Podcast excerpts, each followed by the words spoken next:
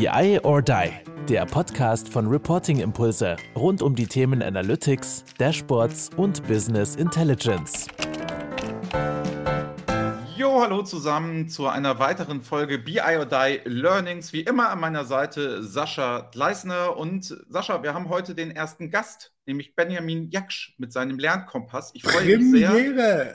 Es ist cool, oder? Also ja. haben wir ja gesagt. Und jetzt werden wir beiden, sage ich mal, hier Amateure, die versuchen von der Kreisliga irgendwie mal aufzusteigen in die Verbandsliga, werden wir heute ja mal jemanden hören, der das professionell macht mhm. und der auch wirklich Ahnung hat. Und ich hoffe, wir lernen da heute auch ganz, ganz viel. Das ist ja auch unser Ziel. Genau. Er hat auch was Cooles mitgebracht und deswegen würde ich vorschlagen, holen wir ihn dazu. Holen wir ihn einfach mal dazu. Guten Morgen, Benjamin. Grüß dich. Hallo. Hi, grüß euch. Vielen Dank Hi, für eure Einladung. Ja, sehr gerne. Wir haben uns ja über LinkedIn ähm, kennengelernt. Ne? Ich habe es gerade eben schon im Vorgespräch erzählt. Anne, die ja hier im Hintergrund auch die Podcasts macht und so YouTube-Videos und so weiter, die war auch selber schon bei dir im Livestream und hat sich da Dinge angeguckt, war auch ganz begeistert. Wir haben uns ausgetauscht, unterhalten. Wir waren bei dir schon im Livestream und haben gesagt, Mensch, jetzt müssen wir aber natürlich dich mal einladen zu uns hier in den Podcast. Das macht absolut Sinn und wir freuen uns natürlich heute über den Lernkompass zu reden. Magst du mal zwei, drei Sätze zu dir sagen und zu dem Lernkompass Sehr sagen, gerne. damit jeder weiß, was du eigentlich den ganzen Tag tust und womit du so dein Geld verdienst? Livestreamen. Ja. nee, ich mache auch noch mehr. Also erstmal, äh, ich fand das witzig, wie ihr das gerade gesagt habt mit äh, Kreisliga und Champions League. Also ich glaube, dass jeder von uns in in einem unterschiedlichen Bereich quasi in unterschiedlichen Ligen unterwegs ist. Also ich bin mir sicher, ihr spielt in einigen Bereichen in, in einer Liga, wo ich eher noch so ja in, in der Kreisliga unterwegs bin. Ich muss das an diese, kennt ihr diese Videos äh, von, von Kreisliga ist, wenn jemand die Kettensäge rausholt oder so? Also kennt ihr, kennt ihr diese ja. Videos? Ja, genau. Oder, oder wo, wo, sich dann der geprügelt wird. Da muss ich gerade ne? unweigerlich ja. dran denken, weil das ist äh, quasi so auch meine, also meine Kindheit und Jugend gewesen. Ne? Fußballplatz, da wird der Schiedsrichter angeschrien und, na gut, anderes Thema. Aber äh, das ist gerade irgendwie alles so hochgekommen, so Erinnerungen. Der Lernkompass, was ist das und ähm, wie ist vielleicht auch die Idee dazu entstanden? Die Idee ist eigentlich daraus entstanden, dass ich seit ich zwölf bin Nachhilfe gebe. Das ist jetzt 21 Jahre her, genau, ich bin 33. Und schon damals und wie heute habe ich mich immer schon gefragt, was ist eigentlich die, was sind die idealen Rahmenbedingungen, dass Menschen dazu lernen können, dass sie sich tatsächlich weiterentwickeln. Also dazulernen nicht im Sinne von jetzt nur in Mathematik besser zu werden oder dann in Englisch eine gute Note zu schreiben, sondern tatsächlich eine Kompetenz zu entwickeln, wie beispielsweise auch als Führungskraft besseres Feedback geben zu können oder als Verkäuferin besser mit äh, Kundinnen und Kunden umgehen zu können. Und daraus entstanden ist für mich so die Frage, äh, weil ich glaube, die Pädagogik liefert darauf nicht die besten Antworten. Die Pädagogik hat Antworten, wie kann ich dir das, was hier so auf dem Tisch liegt, am besten in den Hals reinstopfen. Das ist die Pädagogik. Die Didaktik kümmert sich noch drum, wie kann ich das, was hier schon auf dem Tisch liegt, irgendwie so aufbereiten, dass du sagst, oh, das sieht aber lecker aus. Äh, und die Psychologie kümmert sich natürlich von der anderen Seite darum, so wie findet überhaupt Verhaltensveränderung statt und die Neurobiologie guckt dann noch in den Kopf und guckt, oh, guck mal, wie es da zappelt. Oder auch nicht. Und ich versuche quasi all diese Themen so gut es geht zusammenzubringen und mich tatsächlich damit zu beschäftigen, wie kann ein Mensch tatsächlich ein bestimmtes Ziel erreichen und eine bestimmte Kompetenz erlernen. Und dafür ist weniger das Wissen und die Information, die ja heutzutage eh überall greifbar ist, entscheidend, sondern was tatsächlich wichtig ist, ist, wie lerne ich dieses Wissen in einem bestimmten Kontext tatsächlich anzuwenden? Hm, ich finde es spannend. Eine Frage ja. habe ich dazu dir. Also jetzt schon mal rein. Bevor wir gleich auf den Lernkompass nochmal ja. kommen, was ist, weil hoffentlich wird das ja die Lösung sein, im Sinne von, oder eine Idee es ist, oder es ein ist eine Herangehensweise, ja. Ich eine Herangehensweise, ja, ich eine Methodik. Okay. Ja, genau. Und du, du sagtest ja in, fast schon in meiner polemischen Art, die ich hier immer so an den Tag lege, ne, sagtest du, die Pädagogik ist, ich nehme etwas und stecke das in den Hals rein. Ne? Mhm. So, das, das bedeutet, Lehrer sind ja nun Pädagogen, mhm. würden sich ja auch so bezeichnen. Ne? Denkst du, denkst du das jetzt, sag ich mal, polemisch, ist das ein Aufmacher oder ist es wirklich unsere Realität, wie es momentan an Schulen aussieht? Das würde ich versuchen, ein bisschen differenziert zu sehen, mhm. weil ich selbst persönlich auch sehr viele Lehrerinnen und Lehrer kenne, auch in meiner Familie Lehrerinnen und Lehrer sind und im engen Bekannten- und Verwandtenkreis, die sich wirklich sehr darum bemühen, dass es den Kindern gut geht und dass die Kinder sich wirklich gut entwickeln können, die Kinder und Jugendlichen. Das heißt, man kann das natürlich jetzt nicht, würde ich jetzt nicht komplett drüber stülpen, aber genauso wie es in anderen Bereichen unserer Gesellschaft vielleicht strukturell bedingt Rassismus gibt, so gibt es in der Schule strukturell bedingt Probleme, die mit sag mal, mit Demotivation zu tun haben, die mit Schülerinnen und Schülern zu tun haben, die sich in eine Richtung entwickeln, die eigentlich überhaupt nicht in der Schule stattfinden sollte, dass sie nämlich überhaupt gar keinen Bock mehr aufs Lernen haben. Und da sehe ich tatsächlich schon die Pädagogik irgendwo so mit als Auslöser. Mhm. Also die Art und Weise, wie das gelehrt wird. Aber es gibt auch viele Beispiele, zum Beispiel ein, ein studierter Sportwissenschaftler ist hinterher kein guter Trainer. Der kennt sich halt mit Sportwissenschaft aus und mit ganz vielen Themen, die damit zu tun haben. Und genauso würde ich sagen, ob jemand ein Pädagogikstudium hat oder nicht, ist nichts unbedingt aussagekräftig dafür, ob aus dieser Person ein guter Lehrer oder eine gute Lehrerin wird. Da glaube ich, sind andere Faktoren entscheidend. Mhm. Genau. Also deswegen, ich möchte es da jetzt nicht so ich möchte es ungern da drüber stülpen. Ja. Mhm. Wichtig finde ich zu beachten, ja, dass es wirklich ganz, ganz, ganz arg auf die Einzelpersonen ankommt. Und äh, weil ich eben viele kenne, die sich sehr für die Belange der jungen Menschen einsetzen, aber dann wiederum, und da komme ich wieder auf das strukturelle Problem, dann auf Grenzen stoßen, weil sie verpflichtet sind, denen Noten zu geben, weil sie verpflichtet sind, äh, sie zu bewerten, weil sie verpflichtet sind, sie zu sortieren. Genau, ein, Ka ein Kanon, der durchgenommen werden genau. muss, der einfach als allgemeinbildlich und ne, genau. so weiter gilt. Okay, ja. Und das ist ja ein Riesenfass, ne, wenn es dann darum geht, auch, was ist Allgemeinbildung, wer darf das vorschreiben, was da dazugehört? Gibt es so etwas überhaupt und hat, hat Allgemeinbildung etwas mit Informationen zu tun, also dass du bestimmte Dinge wiedergeben können musst? Oder ist Allgemeinbildung vielleicht was, was, auch eher mit Kompetenzen zu tun hat. Das ist eine Diskussion, die existiert ja seit vielen, vielen Jahren und da gibt es auch seit mehreren Jahrzehnten oder seit, ja, seit über 100 Jahren gibt es auch ja neu, neuartige, gibt es andersartige Bildungsansätze, ähm, die versuchen das ähm, eigentlich besser und anders zu machen. Aber das ist ein Riesenfass, da versuche ich, Abstand. Ich wollte gerade sagen, ja. was das du gerade angesprochen hast und die, die, die Zeit, wo wir da schon dran sind, mhm. diese, diese Systematik oder diese Struktur aufzubrechen und zu ändern, da sind wir ja jetzt, äh, äh, sag ich mal, ein ganz kleines Korn in dieser, in dieser Mühle. Das ist ja fast unmöglich oder es braucht noch viel mehr Anstrengung von vielen, vielen weiteren Personen. Mhm. So. Aber lass uns jetzt äh, in diesem Ding genau einmal sagen, Gib uns mal einfach so einen Überblick, was denn der Kompass ist und mhm. wo du dann denkst, was, was da der Unterschied oder beziehungsweise was dann da hilft, mhm. dass die Menschen besser erlernen durch diese Methodik, die du äh, den, den Lernkompass nennst. Also, im, im Grunde ist die, die erste Frage, die ich mir gestellt habe, ist, was meine ich in meinem Kontext überhaupt, wenn ich von Lernen spreche? Weil das ist erstmal für mich die, die wichtigste Grundfrage, die sich jeder, der in diesem Bereich tätig ist, stellen sollte. Was bedeutet das in meinem Kontext? Und ich lehne mich da sehr, mhm. sehr gerne an die psychologische Definition oder an eine Definition an, die in der Psychologie anerkannt ist. Nämlich okay.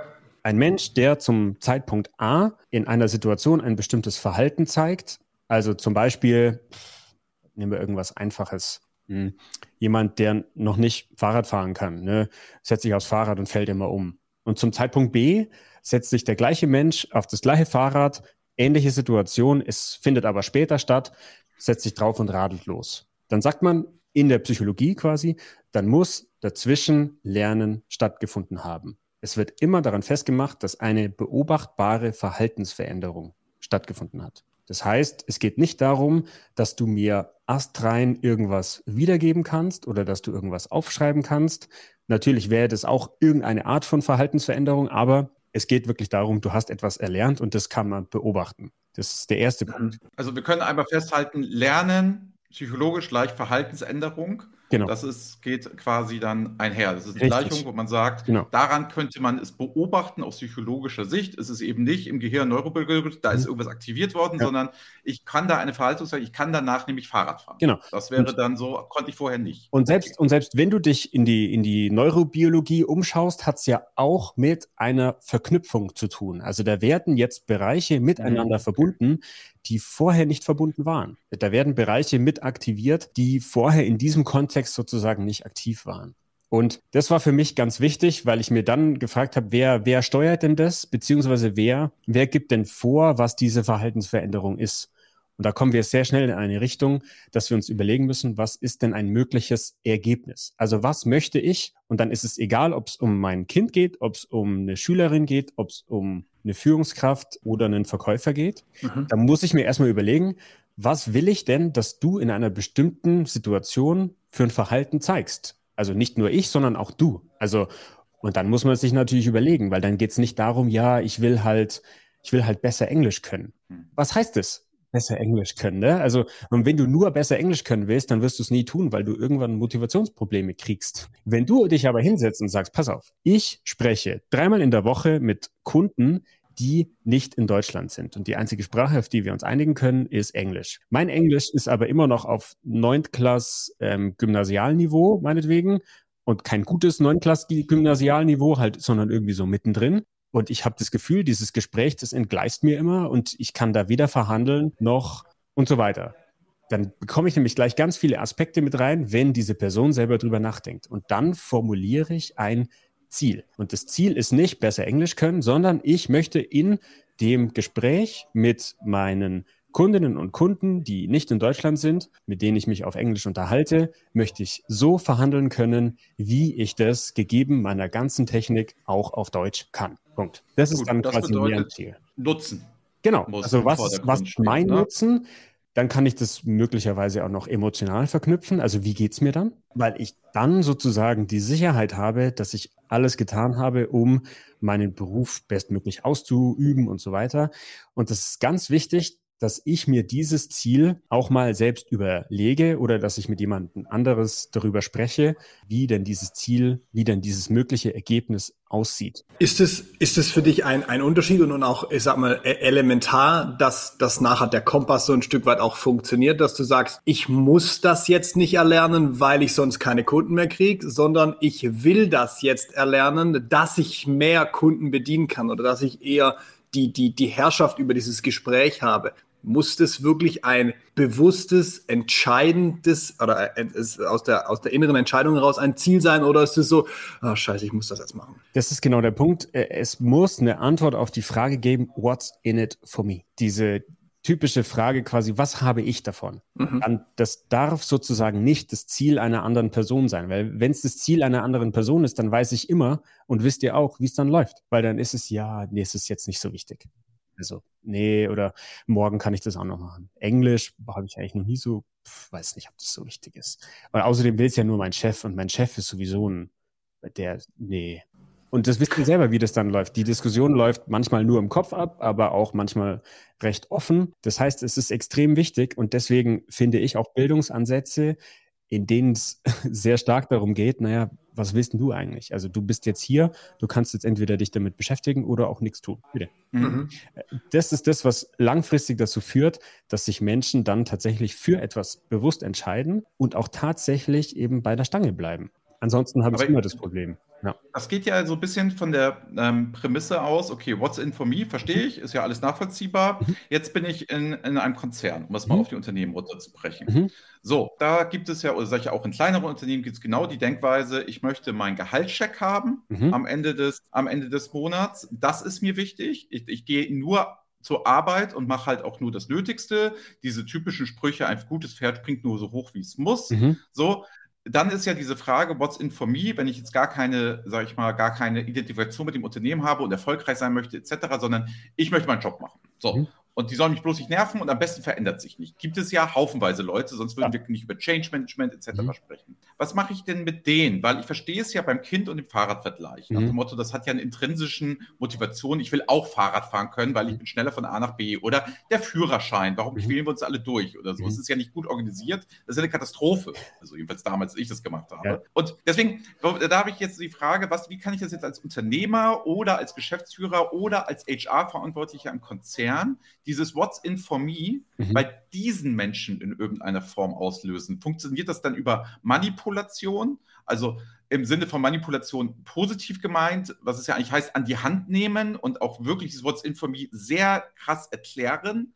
Oder, oder auch ein bisschen schubsen in die Richtung, das ist gut für dich? Oder sollte ich vielleicht sogar mit Druck arbeiten? Ich würde es ist schwer, weil eine, eine Blaupause da gibt es nicht. Es mhm. gibt nur ein paar Dinge, die man unbedingt vermeiden sollte, weil die nachweislich dazu führen, dass Menschen dann demotiviert sind und dass sie eben überhaupt gar keine Lust darauf haben, sich zu ändern. Das, der erste und wichtigste Punkt ist, wenn ich immer wieder sage zur Claudia, Claudia, du könntest du noch vielleicht eine Fremdsprache lernen oder Claudia, würdest du vielleicht gerne noch äh, diese Software dir irgendwie aneignen und so weiter. Oder der, ähm, der Horst, der sich eigentlich nie so mit digitaler Technik auseinandersetzt. Guck mal, Horst, da haben wir jetzt einen Kurs, magst du nicht den Kurs? Und was häufig passiert ist, die Leute sagen dann natürlich nein, weil sie sagen, ja, was soll ich denn damit?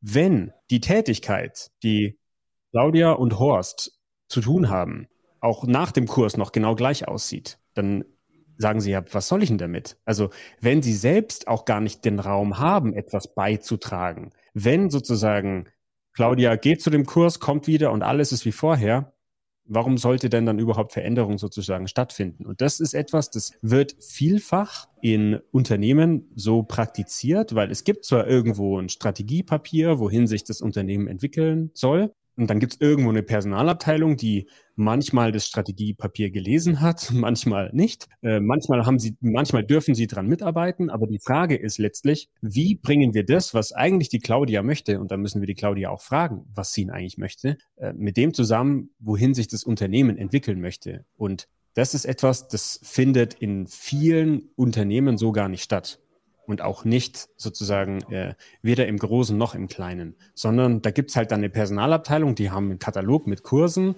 und am Ende des Jahres äh, wird geguckt, Claudia, was hast denn du dieses Jahr so gemacht? Ach, du hast gar keine Fortbildung besucht. Du kannst ja nächstes Jahr mal eine machen, ne? Zeitmanagement haben wir da zum Beispiel. Der Klassiker, weil Zeitmanagement kann ja jeder brauchen. Und dann, also wie ändert sich dann sozusagen deine Tätigkeit? Also, und wenn ich nicht Menschen auch herausfordernde Aufgaben gebe, wo sie vielleicht mal ein bisschen mehr Zeit haben, wo sie mal auch Dinge ausprobieren können, ohne dass ihnen gleich irgendwie jemand einen Strick draus dreht oder sie weniger Gehalt deswegen bekommen, dann sind sie natürlich nicht motiviert, um irgendwas zu tun. Und, ja, aber ähm, ist die, die Realität doch, die, also ich, ich nehme die Realität anders wahr. Mhm. Also ich nehme die Realität so wahr, dass ich sagen würde, wenn ich unter Druck sage, das ist verpflichtend, mhm. das hängt mit deinem Bonus vielleicht zusammen, sagen wir jetzt mal nicht mhm. Gehaltskürzung, sondern Bonus. Du mhm. kriegst den Bonus nicht, wenn du diese Fortbildung nicht machst, mhm. weil du dich ja nicht weiterentwickelst. Ein Teil der, der Bonusvereinbarung ist zum Beispiel Weiterentwicklung, mhm. weil wir wachsen wollen, etc. Das wäre ja ein, sag ich mal, dieselbe Technik mit Druck zu arbeiten, weil es sich auf den mhm. Gehaltszettel auswirkt. Habe ich dann, habe ich dann ja, weil ich dann die Leute ein bisschen zu ihrem Glück zwinge, ne? Kann sich daraus nicht auch eine Motivation ergeben, weil dann die Kurse gut sind, dass ich ja dabei auch noch sagen kann. Also ich sehe immer dieses Problem in großen skalierbar, mhm. äh, in großen, in großen Organisationen, wo ich skalieren muss irgendwie. Ne? Und da kann ich dann mit Claudia ja nicht reden, sondern ich muss ja flächendeckend versuchen, Modelle zu entwickeln, die für, für möglichst viele Mitarbeiter treffen. Deswegen verstehe ich ja die Unternehmen, dass sie es so machen, weil von der Personalabteilung zu fordern jetzt, sage ich mal, bei einer Firma wie Bertelsmann mit 80.000 Mitarbeitern, mhm. jetzt red mal mit jedem Einzelnen, ja, mhm. ist ja nicht machbar. Mhm. Und trotzdem willst du vielleicht irgendwas Neues erreichen in irgendeiner Form. Dass du da mit den Katalogen kommst. Also aber auch genau, wo meine Frage drauf mhm. abzielt. Meinst du, es muss immer der intrinsische Wert sein oder kann ich Leute nicht auch so ein bisschen zu ihrem Glück schubsen, zwingen? Ich habe jetzt kein positives Wort dafür. Vielleicht Sascha, hast du irgendwie eins, wo es gibt also Motto Nudging. Nudging, das kommt Nudging. auch aus dem Gamification-Bereich, also so ein bisschen so, möchtest du nicht? So. Ja. Naja, die Frage kann ich umdrehen. Insofern, mit welchem Gefühl gehst du denn dann in die Fortbildung, zu der du quasi qua Gehaltserhöhung gezwungen wurdest? Und was lernst du darin wirklich? Ja, aber es gibt ja Skillsets, die brauche ich jetzt als Unternehmen. Mhm. So, ich muss jetzt Sascha Gleisner sagen, mhm. Vertrieb, der muss besser werden. Ich verkaufe einfach nicht genug oder mhm. ich will mehr verkaufen, weil wir hohe Ziele haben. Mhm. Ist doch ein ganz klares unternehmerisches Ziel. Mhm. Die Strategie brauche ich nicht lange machen. Das heißt einfach, mhm. ich will nur die Methodik lernen. Jetzt habe ich Leute, die wollen das nicht. Ist dann nicht die logische Konsequenz? Ich frage das mal so ganz blöd als Unternehmer. Ja, klar. Wenn du es nicht willst, passt du hier nicht zu unserem Unternehmen. Um es mal hart zu sagen. Also ist es überhaupt meine Verpflichtung, sage ich mal als Unternehmer, ich spitze das jetzt mal zu, mhm. dafür zu sorgen, dass die Leute motiviert sind. Könnte ich mir da nicht lieber Leute suchen, die motiviert sind und sagen, ey, der Sascha kommt, wie geil ist das denn? Also ich glaube, da, glaub, da kommen gerade ein paar Dinge zusammen, die, und das ist natürlich, das eine, im Unternehmen ist es nun mal sehr komplex und abhängig auch von der Unternehmensgröße, mhm. äh, ist es dann natürlich auch schwierig, auf welche Fragen sollen wir uns jetzt überhaupt zuerst stürzen sozusagen. Und ich glaube, also, und das ist so eine, so eine Prognose oder so ein Gefühl, das ich habe, ich glaube, die Art und Weise, wie Arbeitsverhältnisse und Angestelltenverhältnisse in Zukunft vielleicht in 10, vielleicht in 20 Jahren sein werden, werden sehr viel fluider sein. Also ich glaube, dieses, du bist jetzt hier angestellt und es ist sozusagen für beide von uns schwierig, dieses Verhältnis wieder aufzutrennen, ich glaube, das wird es so nicht mehr geben. Insbesondere mit denen, angenommen, der Sascha wäre jetzt ein richtiger Potenzialträger. Also Sascha kann. Entschuldigung, warte, warte, warte, warte. angenommen. Wir nehmen es an. Natürlich ist Sascha Potenzialträger. Ja. Immer. Sascha ist, ist ein richtig krasser Verkäufer. Dann wird es, glaube ich, in Zukunft für Unternehmen viel zu teuer sein, den Sascha fest bei sich anzustellen, weil der Sascha theoretisch zwischen unterschiedlichen Unternehmen hin und her wechseln kann. Also das glaube ich wird auch eine, eine Auswirkung des Fachkräftemangels sein, dass wir Schwierigkeiten haben werden, Potenzialträger in bestimmten Bereichen zu finden. Was dann im Umkehrschluss natürlich bedeutet, wenn ich jetzt eine, eine Gruppe an Menschen im Unternehmen habe, bei denen, denen würde ich jetzt mal unterstellen, sie sind sozusagen wandlungs- und transformationsresistent. Da ist natürlich die Frage, wie können wir gemeinsam, wie können wir einen Schritt aufeinander zugehen? Also, was wollt ihr überhaupt? Ja, wir würden halt gerne, solange wir hier sind, unseren Job machen und dann wieder heimgehen. Okay, was ist denn eigentlich dein Job? Also, und da kommt dann natürlich etwas mit rein, wo ich glaube, in Zukunft sehr viel mehr Dialog stattfinden muss. Weil ich habe ich hab da, ja, aber da, da, dazu habe ich, dazu habe ich zwei Ansichten oder vielleicht mhm. sogar zwei Fragen. Auf der einen Seite muss das dann nicht schon an einer viel früheren Stufe aus dieser Struktur raus, A, zu sagen, ihr habt feste Arbeitsmodelle wie du machst Buchhaltung, dann machst du eine Buchhaltung und hast du das und das und das zu haben. Und wenn du das kannst, hast du so einen Status erreicht, in dem du dich nicht mehr verändern musst, weil der Markt in der Buchhaltung verändert sich nicht so stark, dass die Leute regelmäßig sich irgendwie äh, ähm, weiterbilden müssten. Ne?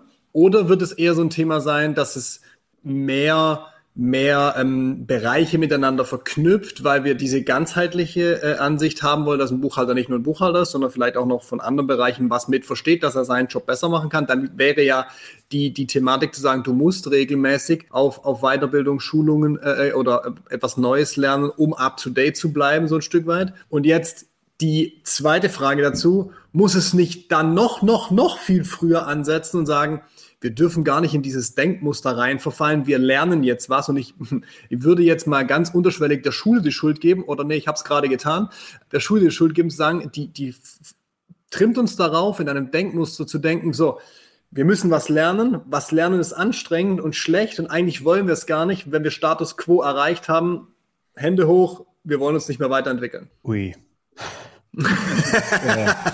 ich weiß, ich habe gerade ein riesen, ein riesen Thema aufgemacht. Ja, ich, ich und, und, ich glaube auch, ich glaube auch, dass das fast noch mal eine zweite Folge wert wäre, hier anzusetzen. Das sind jetzt so Sachen, die mir gerade durch den Kopf gegangen sind, bei dem, was wir jetzt alles besprochen haben. Ich würde das jetzt aber direkt wieder zumachen wollen, auch wenn es jetzt fies ist. Ich würde das direkt wieder zumachen wollen und sagen, lass uns da noch mal drüber sprechen. Mhm. Lass uns das mal mitnehmen, den Gedanken und noch mal drauf gehen. So, Claudia hat Bock sich weiterzubilden. Und wir haben aus meiner Sicht noch nicht über den Kompass gesprochen mhm. oder ich habe es nicht verstanden. Nee, haben wir nicht. So, genau. genau. Ja. Und, und, und jetzt hat Claudia Bock Aha. und wir, wir, wir haben dieses Thema, okay, lass uns bei dem Beispiel bleiben. Claudia will Englisch lernen und sie hat richtig Bock. Mhm. Und jetzt sag mal, wie deine Methodik dabei unterstützt. Also ich würde das umformulieren, weil ja. Claudia hat Bock, sich weiterzubilden, impliziert schon wieder dieses da gibt es einen Kurs oder da gibt es ein Format oder da gibt okay. es ein mhm. etwas, das getrennt von der Arbeit stattfindet. Ich würde das sagen, Claudia hat Bock, ihren Job einfach richtig gut zu machen, mit allem, okay. was dazugehört. Und mhm. wir haben uns geeinigt, quasi, Claudia, im, in Tschechien haben wir ein Riesenpotenzial und Tschechisch zu lernen wäre jetzt vielleicht ein bisschen krasser als das Englisch, das du eh schon hast, ein bisschen aufzupolieren. Cool. Und wir sind eine Tech-Firma und die sprechen eh alle Englisch. So, dann der Kompass hat nichts mit ähm, Informationen per se zu tun, sondern der Kompass ist letztlich ein Orientierungstool, deswegen auch der Name Kompass. Mhm. Er hat vier Richtungen. Ausprobieren, informieren, implementieren und reflektieren. Und den äh, Kompass gibt es bei mir auf der Homepage. Jede dieser Stufen ist dann nochmal aufgeteilt in Tun, in Reflektieren und in Planen. Das heißt, und zu jeder dieser Stufen gibt es einfach ganz gezielte Fragen. Also nehmen wir die Claudia als Beispiel. Claudia hat sich jetzt in Zusammenarbeit mit ihren Führungskräften, haben sich darauf geeinigt, Claudia möchte besser mit den Vertriebspartnern meinetwegen oder mit den Kundinnen und Kunden in Tschechien kommunizieren können. Und dann stellt sie sich natürlich, weil sie fängt ja nie, nie bei Null an und niemand fängt bei irgendeinem Lernprozess wirklich ganz bei Null an. Da muss ich mir erstmal die Frage stellen, was ist denn als nächstes wichtig? Denn manchmal oder auch wie es im Unternehmen häufig ist, ist so, ja, da machst du jetzt mal einen Kurs. Ja, da machst du jetzt mal einen Kurs. Ja, sollst vielleicht mal einen Kurs machen. Aber das ist, ich glaube, in nur ganz, ganz wenigen Fällen überhaupt die richtige Herangehensweise. Weil insbesondere in der Zukunft wird es viel zu langsam sein, für bestimmte Dinge einen Kurs zu produzieren. Weil wenn der Kurs fertig ist, ist das Problem schon wieder ein ganz anderes. Bedeutet, Claudia überlegt sich jetzt, und da stehen in dem Kompass dann eben Fragen drin, über die man identifizieren kann, was ist denn jetzt gerade eigentlich wichtig. Also zum Beispiel, mhm. ich habe schon äh, jetzt einen Kurs gemacht, aber ich traue mich irgendwie noch nicht so richtig, das anzuwenden. Okay, dann wäre Claudia in der Implementierphase. Oder ich habe schon lange darüber nachgedacht und habe schon sehr viel sortiert, was eigentlich wichtig wäre. Okay, dann ist Claudia definitiv in der Ausprobierphase. Bedeutet, Sie muss sich selber einen Rahmen schaffen oder auch mit Hilfe der Führungskräfte sogenannte Experiences bauen, wo Claudia bestimmte Dinge einfach mal erleben kann. Also wie fühlt es sich zum Beispiel für mich an, äh, wenn ich dann so ein bisschen aufs dünne Eis geführt werde? Das sind alles Dinge, da werden wir, was das Lernen angeht, sehr schnell, sehr emotional, sehr individuell, aber nur so kann es tatsächlich dann zielgerichtet stattfinden, weil es wird in den seltensten Fällen damit zu tun haben, dass Claudia jetzt halt irgendwie drei Wörter fehlen, sondern es hat sehr viel damit zu tun, in welchem Kontext traut sie sich überhaupt, Englisch zu sprechen oder wie lang kann so eine Pause sein, die sie in so einem Gespräch zulässt. Und wie fühlt sich das an, wenn ich mal in so einem Gespräch vielleicht fünf Sekunden, zehn Sekunden, 15 Sekunden Pause habe und nochmal was aufschreibe oder kurz mir zurechtleg, wie die Argumentation weitergeht. Das sind alles Faktoren. Auf der Oberfläche steht da Englisch, ja, und da steht Verkaufen. Aber es ist viel tiefer sozusagen, wie das dann letztendlich ablaufen kann und ablaufen wird. Und dann kommt ein Punkt zum Tragen, den ich in Kombination mit dem Lernkompass immer verwenden oder anbieten würde, ist, dass Claudia auch eine Begleitung an die Hand bekommt. Also das kann man jetzt Coach nennen, das kann man Lernbegleiter nennen, das kann man Bearingspartner nennen, das kann man Nachhilfelehrer nennen, egal wie. Ein Mensch, mit dem Claudia über diese Situationen reden kann. Das kann man auch Mentor nennen. Weil nur wenn sie die Gelegenheit hat, darüber wirklich mal nachzudenken, wenn sie die Gelegenheit hat, darüber zu reflektieren, wenn sie die Gelegenheit hat, dass jemand von außen Feedback gibt und sagt, Claudia, ich glaube, das liegt gar nicht an deinem Wortschatz. Ja, du, du kannst die Wörter alle.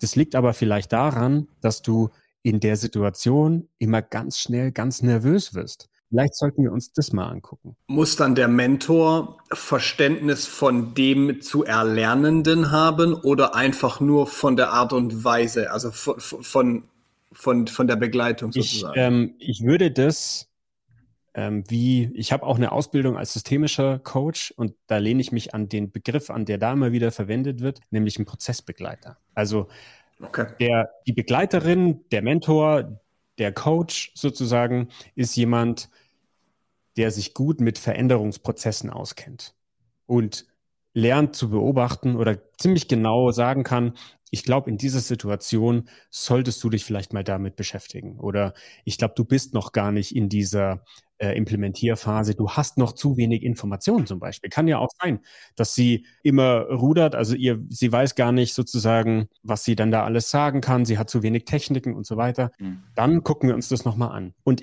Aber da, da, ich höre jetzt, ich höre eine Sache raus. Ne? Das bedeutet ja, wenn wir sagen, okay, Skalierbarkeit, Masse etc. funktioniert mhm. alles nicht. Wäre ja jetzt der Zirkel, also wäre ja die, Analogie jetzt dazu, wenn wir lernen, wir sollen sehr hochgradig Nein. individuell in irgendeiner Form was ich machen. Ich habe da noch eine, ein, noch eine Randnotiz dann gleich. Okay, weil also das, ne, wie sich das erstmal anhört. Das heißt, mhm. für mich als Unternehmer mhm. wäre es jetzt, wäre es jetzt so, puh, Ausbildung ist teuer, Ausbildung schafft Opportunitätskosten mhm. und dann den Mehrwert und dann gehe ich noch auf die persönlichen Belange ein mhm. bei Leuten, ne? Die ja auch morgen kündigen können. Jetzt kommt mir nicht mit dem Spruch, wenn du deine Leute nicht ausbildest, wie schlimm ist es fürs Unternehmen. Mhm. Es gibt auch sehr gute ausgebildete Leute am Markt, die man dann auch einstellen kann. Mhm. So ist es nämlich nicht am Ende des Tages. Also worauf ich hinaus möchte ist, heißt das zwangsläufig teuer oder viel Geld? Also, weil ich, es ist ja unheimlich schwer als Unternehmen und Unternehmer, den selbst wenn ich das alles mache, dass ich ja dann Erfolg kriege. Es ist ja wieder eine riesen Wette, die ich da gehe mhm. am Ende des Tages. Kann man sagen, okay, ist unternehmerisches Risiko. Ich will darauf hinaus, es ist schön, das alles zu fordern, aber wie kann ich das jetzt als Unternehmer dann konkret anwenden? Also kann ich jetzt buchen und sagen, Benjamin, wir müssen da besser werden, verstehe ich alles, Prozesse mhm. optimieren und ich kann das jetzt mit dir mal machen, wie ich zukünftig meine Mitarbeiter besser, konzentrierter ausbilde, um mehr Erfolg zu haben. Das wäre ja eine Verschlankung als eine Skalierung. Also ich behaupte, und da werde ich jetzt wahrscheinlich ziemlich viel Schläge kassieren von einigen äh, Personalentwicklungsabteilungen. Ich behaupte aber, dass es viele Personalentwicklungsabteilungen gibt, die könnte man eigentlich zumachen. Jo. Beziehungsweise die Leute, die dort sind, komplett in ihrer Rolle umdrehen. Hm. Weil sie mit der Geschwindigkeit, die quasi im Tagesgeschäft stattfindet, einfach nicht mehr mitkommen mit dem, wie sie es bisher gemacht haben. Mit diesem, jetzt ist Oktober, nächstes Jahr brauchen wir wieder einen Katalog. Wir nehmen jetzt einfach mal das Template vom letzten Jahr und jetzt gucken wir mal, was da dazu kommt. Agilität schreiben wir da jetzt mit rein. So, was ist denn das? Und so weiter. Ähm, genau, so läuft's. Und ich glaube, also ja, sicherlich kostet es Geld, aber das Geld, das wir mit der Personalentwicklung jedes Jahr verbrennen, so wie wir es aktuell tun, ich glaube, das steht in keinem Verhältnis dazu. Ähm, plus, weil du mhm. angesprochen hast, Skalierbarkeit.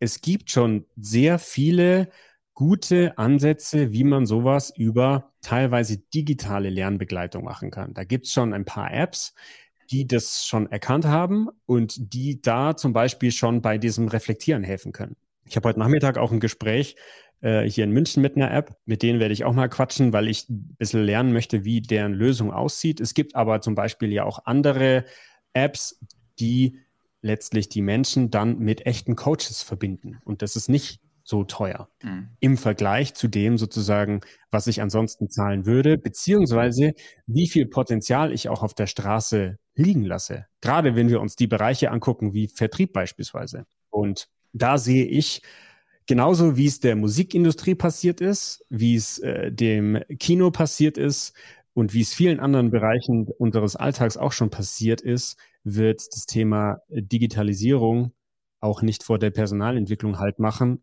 und das wird es in den nächsten Jahren komplett umkrempeln. Aber das ist ja eine geile, das ist doch eine geile Antwort. Das heißt, wir brauchen nämlich, also für Unternehmen, wo muss ich jetzt ran als mhm. Unternehmer, mhm. als Geschäftsführer, Teilsleiter? Ich muss in meiner Personalentwicklung ran, die ich sehr stark an der Schule, Uni etc. Mhm. gemacht habe. Ich muss an diese Kataloge ran. Mhm. Ich muss diese Dienstleisterverhältnisse. Das Witzige, was ich beobachte, ist, dass die Leute sogar noch outsourcen. Das mhm. bedeutet, dass es ja noch Leute gibt, die diese Kataloge erstellen, das alles mhm. abwickeln und machen und tun. Also das wäre ja die völlige Katastrophe. Dann hast du mhm. sogar noch aus dem Unternehmen raus. Mhm. Ne? Das bedeutet, aber die Antwort ist ja ganz klar, nach dem Motto der Mix der Digitalisierung, der Kontinuität, der da, wo ich gerade bin, näher an den Sachen ran, wird zu höherer Qualität führen, mhm. bei vielleicht gleichbleibenden Kosten oder sogar geringeren Kosten, weil die Digitalisierung es da in die Karten spielen kann, mhm. was Lernen bedeutet. Das ja. heißt ja auch Präsenzveranstaltungen zu reduzieren, Reisekosten und so weiter. Das wäre ein super Hebel für große Unternehmen, mhm. zu sagen, ich gehe den mutigen Schritt, wir definieren das anders und setzen unseren Lernkompass, ich finde das Wort so geil, nochmal neu auf, mhm. sagen, wir machen es anders, vielleicht kann man es auch erstmal im Kleinen machen und das dann ja vielleicht auch vielleicht dadurch, wenn das besser gemacht wird, eine mehr intrinsische Motivation kommt, hm. weil ich merke ja selber bei mir im Unternehmen, hier sind Ausbildung und Schulung frei. Du kannst hier buchen, was du willst. Meine Mitarbeiter können tun, was sie wollen. Mhm. Ne? Jetzt ist bald wieder Jahresabschluss. Ne? Oder Bücher, Amazon, kannst du alle bestellen. Ist mhm. alles frei. Da kann ich ja meine Mitarbeiter mal fragen, wie viel passiert ist. Mhm. So. Und ähm, selbst die, die noch Consultants sind und die das ja machen und eine Leidenschaft dafür haben, selbst die scheinen das ja jetzt nicht en masse zu nutzen, mhm. dass ich sage, Leute, wir müssen uns mal unterhalten. Mhm. Das heißt, was ich, ich würde dir genau zustimmen, ich glaube, da ist, also was ich heute gelernt habe, ist für mich, was ich hier als Takeaway mitnehme, ist, man muss den Prozess nur anders strukturieren, komplett neu denken. Ich würde auch sagen, revolutionieren, mhm. vielleicht auch mal einen harten Cut machen, weil kein Mensch der Welt merkt, wenn du ein Jahr keine Ausbildung hast im Unternehmen. So, also weil so, die ist so schlecht, mhm. dass wenn sie ein Jahr weg ist, glaube ich, passiert gar nicht viel. Dann würde ich das mhm. Jahr nutzen, um alles nochmal neu zu denken. Das nebst das ist das, was ich mitnehme. Sascha, du noch kurz und wie es alt, gute alte Tradition in unserem Podcast ist. Benjamin, du hast das letzte Wort und darfst in diesem Podcast sagen, lassen, machen und tun auch immer, was du möchtest. Du darfst nur nicht sagen, danke für die Einladung. Okay. Sascha. ja, ähm, ich fand die Unterhaltung unglaublich spannend, auch ein paar, paar neue Ansichten gekriegt auch gerade was, was den, den Lernprozess äh, durch den Kompass anbelangt. Ähm, ich muss gestehen, ich habe mir den Vorhinein nicht angeguckt. Ich habe mich heute wirklich überraschen lassen, aber ich werde es definitiv im Nachgang jetzt tun, weil ich finde es spannend und ähm, das, das ist auch ein Thema, das ich mit für meine eigene Arbeit mitnehme, so wie Andreas jetzt auch ein Takeaway hat, nehme ich das auch mit für meine eigene Arbeit, weil wir teilweise äh, in Bereiche reinkommen, wo wir eben auch über diese Schiene kommen und ich finde die echt unglaublich spannend. Wir müssen da auch nochmal quatschen außerhalb des Podcasts. Von dem her, ich bedanke mich, dass du unserer Einladung gefolgt bist, dass du hier warst und wie Andreas gesagt hat, alles außer Danke. Okay, dann sage ich, die Essenz der Bildung ist eine Beziehung. Also wir brauchen für Bildung und Weiterbildung kein Stuhl, kein Dach, kein Haus, kein Telefon, kein Internet, kein Buch, sondern es ist ein Mensch, der versucht, etwas besser, anders, neu zu machen und ein anderer Mensch, der versucht, ihm oder ihr dabei zu helfen. Das ist die Essenz der Bildung. Zwei Menschen, die da gemeinsam irgendwie was machen. Und ich glaube, wenn wir es in Zukunft hinkriegen, diesen Dialog, und da ist auch der, der Appell an die Führung, nämlich was bedeutet überhaupt lernförderliche Führung, wenn wir das hinkriegen, diesen Dialog ordentlich zu machen, Menschen dabei zu helfen, sich zu orientieren, was ist gerade wichtig und wie mache ich weiter, dann werden wir in zehn Jahren über nicht mehr, also werden wir nicht mehr über nicht abgerufene Bildungsbudgets sprechen, sondern wir werden uns darüber austauschen, wie es den Leuten tatsächlich gelungen ist, ihren eigenen Job besser, aber gleichzeitig auch zufriedener zu machen. Und da bin ich gespannt, wie uns das gelingt. Super. Lieben Dank. Auf cool. bald. Ciao. Danke dir. Ciao. Das war BI or Die, der Podcast von Reporting Impulse. Danke, dass ihr auch diesmal wieder mit dabei wart. Wenn es euch gefallen hat, dann hinterlasst uns doch eine gute Bewertung und abonniert den Podcast, um keine weitere Folge zu verpassen. Bis zum nächsten Mal.